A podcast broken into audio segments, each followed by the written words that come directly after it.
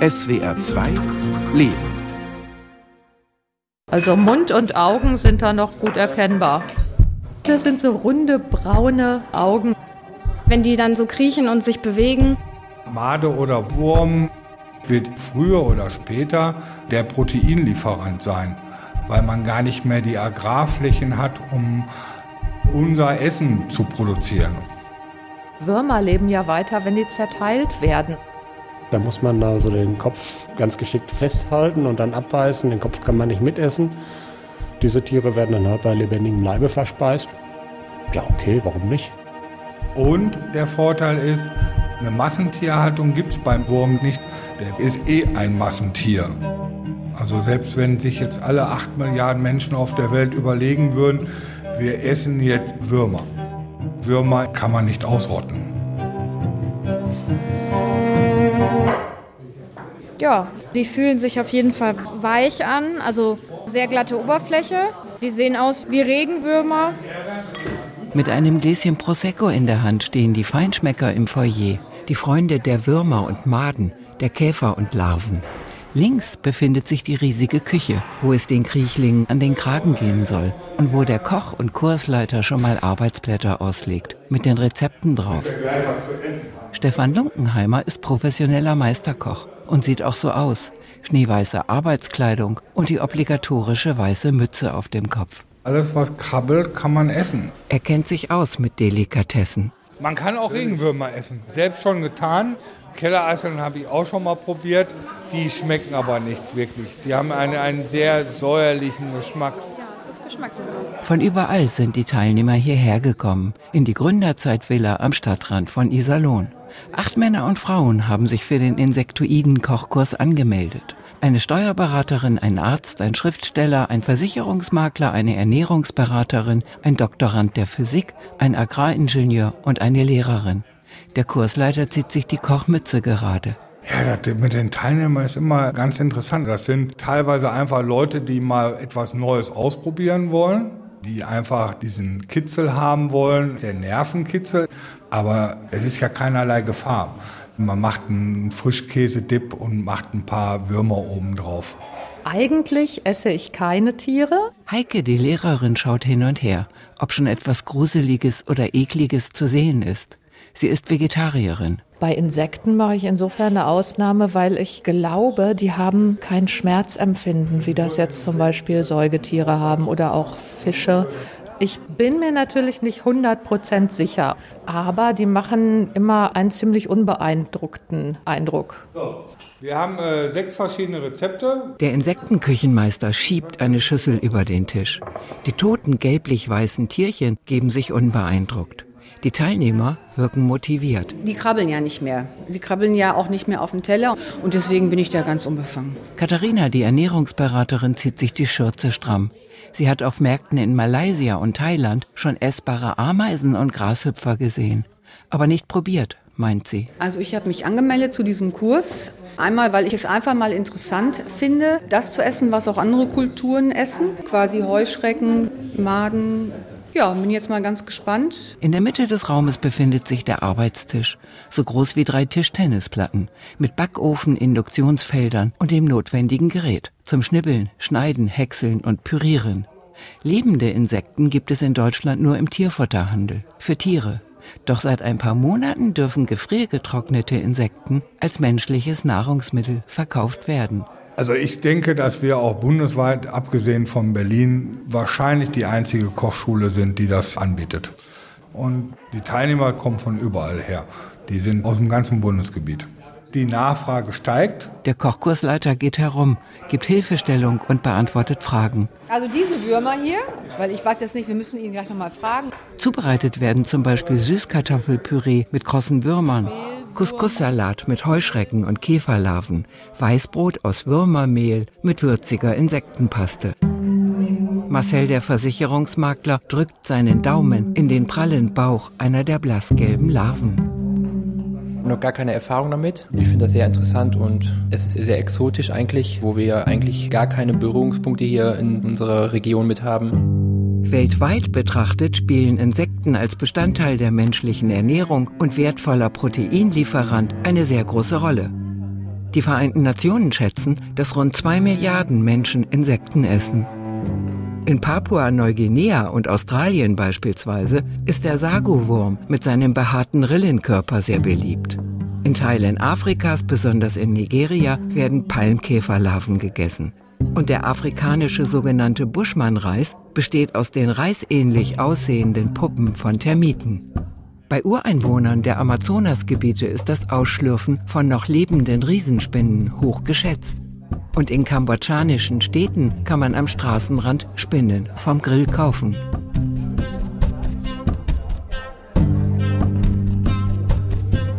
Die sehen lecker aus tatsächlich. Da hätte ich jetzt schon Lust, einen zu probieren. Aber ich glaube, die sind abgezählt. Heike, die Lehrerin im Iserlohner Krabbeltierkochkurs, schaut interessiert in den Topf mit den Würmern.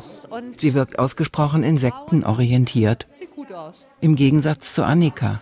Die Steuerberaterin kneift die Augen zusammen. Als ich heute hierher gefahren bin oder auch so die letzten Tage, habe ich schon gedacht, ah, ob du dich da überwinden kannst. Das ist ja vielleicht doch schon sehr ekelig. Und ich muss auch sagen, allen, denen ich davon erzählt habe, dass ich heute an so einem Kochkurs teilnehme, die waren auch erstmal sehr überrascht und das konnte sich keiner vorstellen.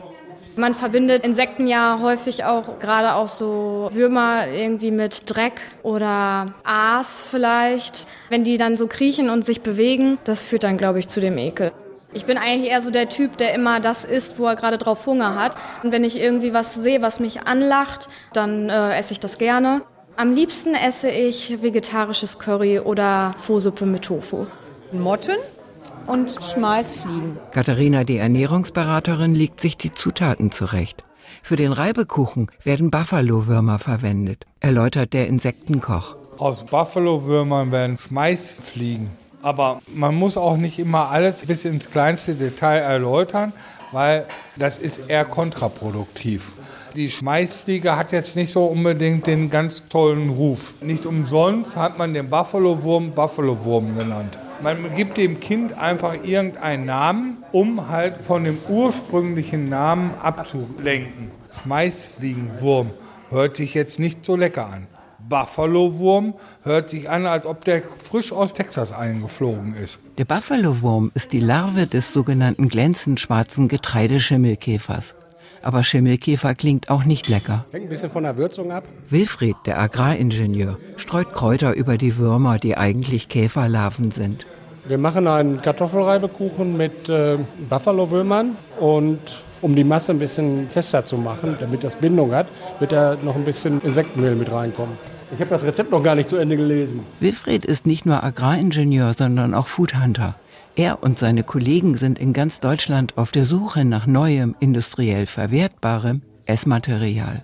Wir beschäftigen uns mit alternativen Produkten in der Ernährung und mit Sicherheit werden Insekten in der menschlichen Ernährung in Zukunft eine sehr große und wichtige Rolle spielen. Dass man in Zukunft auch Würmer bzw. Derivate dieser Würmer, dieser Insekten auch in Supermarktregalen finden wird, ganz klar. Wilfried stupst einen Buffalo-Wurm auf dem Holzbrettchen an. Vielleicht ist das knapp zwei Zentimeter lange Kriechtier mit dem schlauchartigen Körper geeignet für die Großproduktion.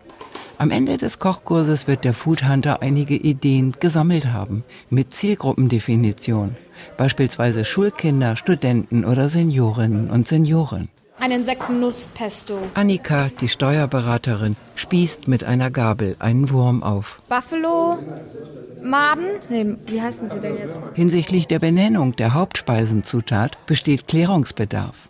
Wie heißen die Tiere, die ins Püree kommen? Würmer oder Maden? Die Made ist dasselbe wie der Wurm. Es gibt natürlich verschiedene Sorten von Maden, aber wenn ich eine Fliegenmade nehme, das ist ein Wurm.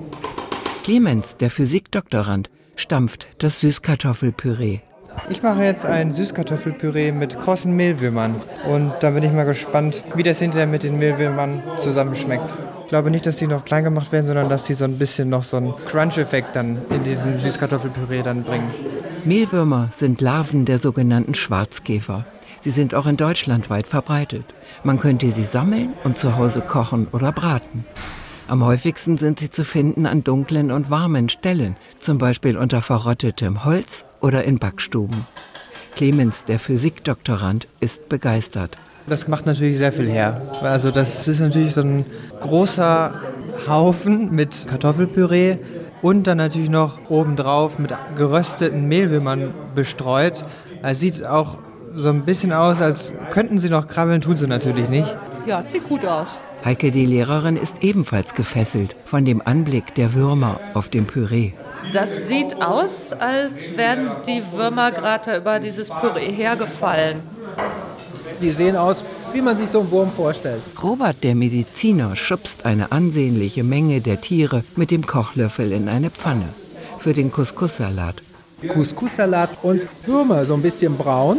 Man darf nicht zu viel erwarten, meint Robert. Ich bin eigentlich ein ausgesprochener Karnivore und Fleischfresser. Also insofern glaube ich nicht, dass Insekten meine Leibspeise werden. Deswegen bin ich heute mal besonders darauf gespannt, was die Insektenkocherei, was, wie das Resultat sein wird und äh, was dabei rauskommt. Bitte schön, jetzt schaust du mal, probierst du mal, völlig ohne Vorurteile gehst du da mal ran. Meine Leibspeise wird es sicherlich nicht werden. Eine Umfrage unter Studentinnen und Studenten der Universität Münster ergab, dass 28 Prozent der Befragten gerne einmal Insekten probieren würden und dass 22 Prozent in dem Fall, dass Insekten auf den Speiseplan der Mensa kämen, die Mensa meiden würden.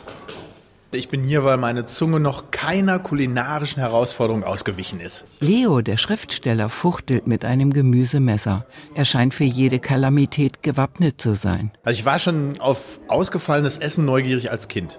Wenn ich mit meinen Eltern essen gegangen bin und es stand irgendwas auf der Karte, was Exotisches, ich hab's bestellt. Das war manchmal ein Drama, weil es dann eben nicht geschmeckt hat, aber ich war da unbelehrbar. Mein Lieblingsessen ist original rheinischer Sauerbraten aus Pferdefleisch. Über Insekten habe er schon mal eine Gruselgeschichte geschrieben, erzählt der Schriftsteller.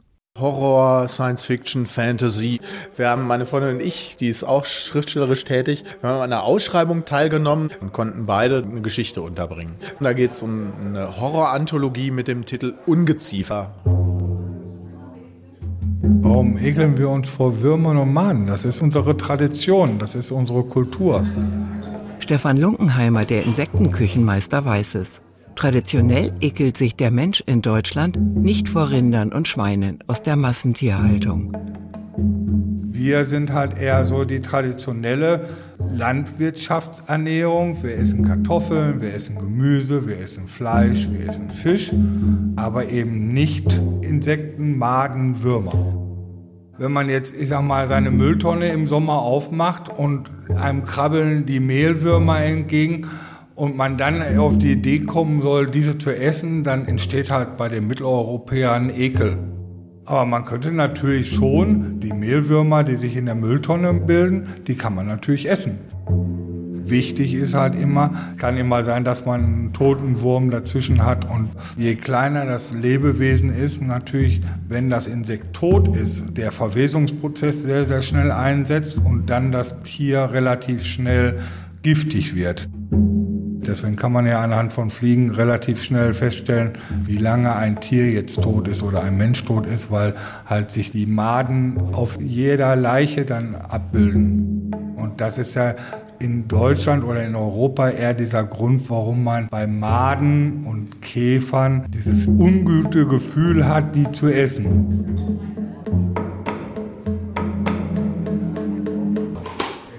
Maikäfersuppe war in Deutschland einmal sehr beliebt, vor 100 Jahren. Das Rezept kann man auch nachlesen. Zur Zubereitung werden die Maikäfer, so heißt es, ohne Flügel und Beine angeröstet und in Hühnerbrühe gegart. Dann solle man die Suppe sieben und als Brühe genießen. Man könne aber auch die Käfer gleich anfangs im Mörser zerstoßen und die Suppe dann passieren. Pro Person benötige man 30 Maikäfer. Jetzt versuche ich mal hier da die Flügel auszureißen. Ah, da ist der Kopf ab, okay. Heike, die Lehrerin, studiert die Anleitung zur Zubereitung von Heuschrecken. Wir schälen jetzt die Heuschrecken. Das erstmal lesen. Beine und Flügel der Heuschrecken entfernen. Aber dort steht nichts über eine fachgerechte Exartikulation der Flügelchen und Beinchen. Der Kursleiter hält eins der Tiere in die Luft. Ungefähr vier Zentimeter lang ist es. Die Beinchen einfach dran lassen, insbesondere die Sprungbeine, das geht auf keinen Fall, meint er. Wichtig ist immer, dass das untere Sprungbein ab ist, weil da sind Widerhaken dran. Man kann aber auch die anderen Beine einfach abzupfen und dann sollte man bei der Heuschrecke die Flügel abmachen. Ne? Äh, die machen so ein ungutes Gefühl in der Speiseröhre. Ich schütte jetzt mal die Heuschrecken aus dem Gläschen und packe die dann mit entfernten Flügeln und Sprungbeinen da wieder rein. Die Lehrerin kippt die Fluginsekten auf ein Holzbrett.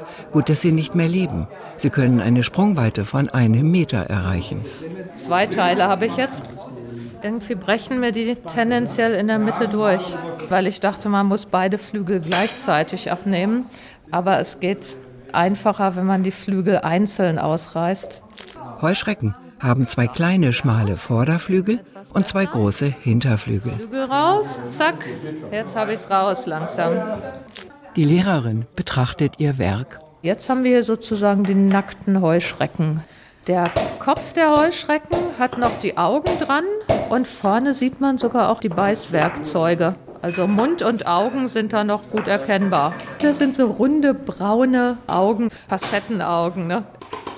Insekten sind gesund, wegen ihres hohen Proteingehalts, meint Ernährungsberaterin Katharina. Sie rührt Butter in einen Würmerteig für ein Würmerbrot. 100 Gramm haben jetzt 59,6 Gramm Eiweiß. Das ist natürlich ganz schön viel. Auf jeden Fall ein guter Eiweißlieferant. 100 Gramm Insekten für den menschlichen Verzehr kosten rund 10 Euro. Vertrieben werden sie in Deutschland ausschließlich im Internet.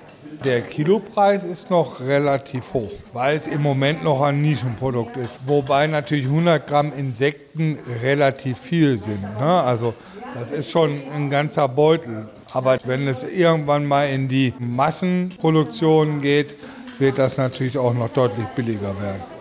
In den Garküchen Afrikas und Asiens kosten die Insekten wenig. Und wer sie selbst einfängt, muss nur die Arbeitszeit gegenrechnen. Die Vereinten Nationen weisen darauf hin, dass Aufzucht und Vertrieb von Insekten wirtschaftliche Chancen für die einheimische Bevölkerung bieteten, weil sie ohne viel Aufwand betrieben werden könnten. Die Insekten ließen sich auf den lokalen Märkten verkaufen und verschafften den Kleinzüchtern eine Einkommensquelle. Die Europäische Union fördert die Erforschung des Erfolgs solcher Wirtschaftsmodelle mit drei Millionen Euro. Die Käfer, ja, leicht glasig. Wilfried, der Foodhunter, beugt sich mit Interesse hinüber zu Annika, der Steuerberaterin, die weiße Käferlarven auf einen Teig legt. Also es handelt sich hier um ein Insektengebäck. Und zwar kommen da einmal 25 Gramm Mehlwürmer drauf. Und da werden wir jetzt so um die 30 Kekse backen. Der Foodhunter weiß, was er sucht. Ja, ich bin tätig für ein Unternehmen, das Großküchen, Kantinen, Küchen für den Gemeinschaftsverzehr bedient. Und unter diesem Aspekt bin ich im Wesentlichen dafür tätig, neue Produkte zu finden, die in diesen Küchen auch ihren Einsatz finden können und finden werden. Großküchen in Krankenhäusern, Kantinen in Industriebetrieben, für Schulen, Seniorenverpflegung. Das ist so unsere Klientel. Denn es ist eher unwahrscheinlich, dass wir die Proteinversorgung über tierische Eiweißproduktion sicherstellen können. Die Problematik der Massentierhaltung, die Erzeugung der Futtermittel für die vielen Rinder und Schweine und die gar nicht umweltfreundlichen langen Transportwege, das sind Aspekte, mit denen sich nicht nur Umwelt- und Tierschützer beschäftigen, sondern offenbar auch vorausschauende Produktentwickler in der Lebensmittelbranche. Sicherlich ist es so, dass die herkömmliche Eiweißproduktion mit tierischer Mast nicht unbedingt umweltverträglich ist und extrem viele natürliche Ressourcen verbraucht, die wir in spätestens 50 Jahren für die menschliche Ernährung gar nicht mehr zur Verfügung haben werden. Unter diesem Aspekt ist es sicherlich entscheidend für die Gesamtversorgung der menschlichen Bevölkerung, neue andere Proteinquellen aufzuschließen. Die Heuschrecken, frittierte Heuschrecken kommen drauf. Leo, der Schriftsteller, schaukelt die Pfanne hin und her. Die Heuschrecken, denen Heike, die Lehrerin, die Beinchen und Flügelchen ausgezupft hat, müssen laut Rezept frittiert werden. Wie man allerdings jetzt die Heuschrecken frittiert, steht nicht drauf. Das müssen wir gleich noch rausfinden. Der Meisterkoch ist behilflich. Einfach erst die Pfanne heiß, dann Öl rein, dann Insekt rein und einfach einmal wenden. Schon frittiert. Leo wischt sich den Schweiß von der Stirn. Okay, ich bemühe mich. Kross anbraten. Ich versuche die Grenze zwischen Kross anbraten und verkohlen herauszubekommen. Die amputierten Fluginsekten sind wenig kooperativ. Die Jungs wollen sich nicht drehen hier. Eine Seite kross, eine Seite bleich. Der Kochkursleiter schaut sich das Ergebnis der komplizierten Heuschreckenbehandlung an. Viel Material ist nicht übrig geblieben. Das sind jetzt relativ kleine Heuschrecken. Die Heuschrecke, die jetzt in Afrika gerade die Prärie abgrast, die ist natürlich deutlich größer. An afrikanischen oder asiatischen Insekten sei mehr dran, klagt Stefan Lunkenheimer. Auch die Käfer, beispielsweise die vielgegessenen schwarzen Wasserkäfer, seien viel größer als unsere einheimischen Sorten. Ich würde jetzt nicht auf die Idee kommen, Marienkäfer zu essen. Wir haben den Mistkäfer, wir haben den Marienkäfer, das sind jetzt alles eher so Käfer, die ich nicht essen würde. Es muss schon etwas größer sein, es muss ja was dran sein. Also es muss ja frittierbar sein, es muss bratbar sein. Man sollte schon die Beine abmachen können. Von daher sollte der Käfer auch schon eine gewisse Größe haben. Und davon haben wir halt kaum etwas. Käfer aus Afrika könnte er gut gebrauchen, meint der Koch. Würde sie gerne machen, aber sie sind auf legalem Wege noch nicht zu bekommen. Dementsprechend kann ich im Moment noch keine Käfer anbieten, weil es gibt noch keine Käfer. Innerhalb der Europäischen Union sind keine fremden Käfer zugelassen. Wir importieren keine Insekten aus Afrika. Wir exportieren unsere Hähnchenflügel nach Afrika.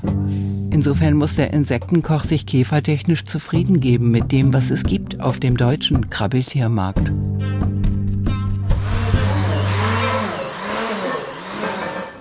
Heuschrecken, Mehlwürmer und Grillen. Und dann wird das Ganze püriert und gehäckselt.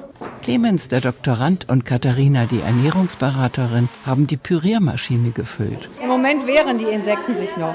Gespannt auf das Insektenpesto ist Wilfried, der Foodhunter.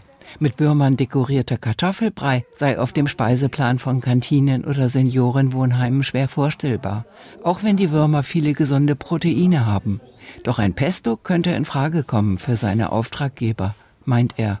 Die Proteinversorgung über Insekten mit ganzen optisch erkennbaren Insekten auf dem Teller wird eher auch zukünftig in Deutschland zumindest eine eher untergeordnete Rolle spielen. Man ekelt sich definitiv nach wie vor vor Maden und Insekten, wenn man sie optisch vor sich sieht. Allerdings wird man zwangsläufig auch in Deutschland nicht umhin kommen, Maden und Insekten in vielleicht verarbeiteter Form als Mehl pulverisiert, in Pasta oder ähnliches zu sich zu nehmen.